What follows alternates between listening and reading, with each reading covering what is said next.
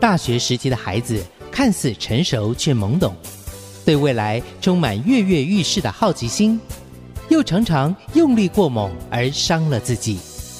身为家长的您，该如何和大小孩沟通呢？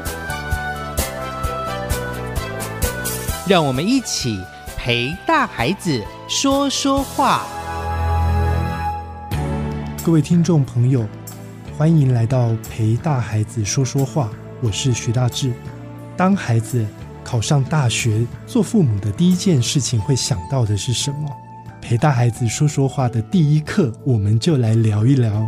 当孩子离家在外独立生活的时候，父母啊应该做什么样的心理准备，以及应该陪孩子聊些什么？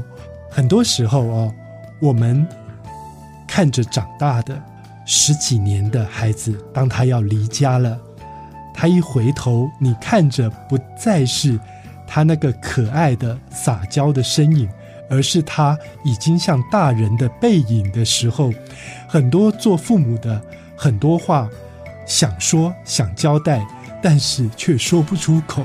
我们第一件事情，我们要把自己。调整到一个本来站在孩子面前为他们遮风挡雨的位置，改成退下来站在他们的旁边，或站在他们的身后，在旁边陪他一起打包，而不要帮他打包哦。注意，这是第一件很重要很重要的事情。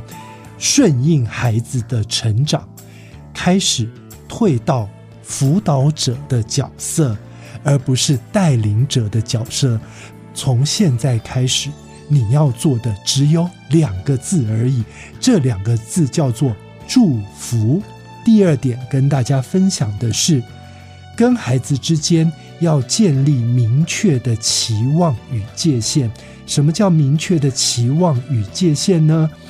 了解孩子。的学校的生活，了解孩子独立生活需要空间，空间最重要的就是界限，而这个界限呢，应该把生活的主导权交给孩子，并且跟孩子说，希望你能够跟我分享你的生活，我不会主动打电话问你在干嘛，我也不会主动的追踪你，但是我希望你如果在外面。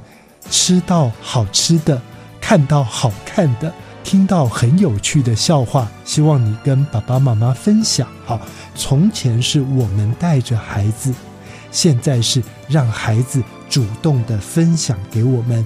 第三个部分呢，独立生活最重要的一件事情就是开始打理自己的食衣住行，最好鼓励孩子学会做简单的三餐。出门在外，早睡早起，自己生活的常规的规律的建立哦。最后的最后哦，孩子出门在外，他不会不见，他永远是你的孩子。将彼此互动的品质从从前的每天见面的量，转移到也许两个礼拜，也许一个月，甚至。如果孩子是出国求学的话，可能你们半年或一年才能够见到一次面，将关心转为值得关心，而不是量的不断的叮咛啊要求。这个久了会有让孩子觉得我被需索、我被索求亲情的感觉。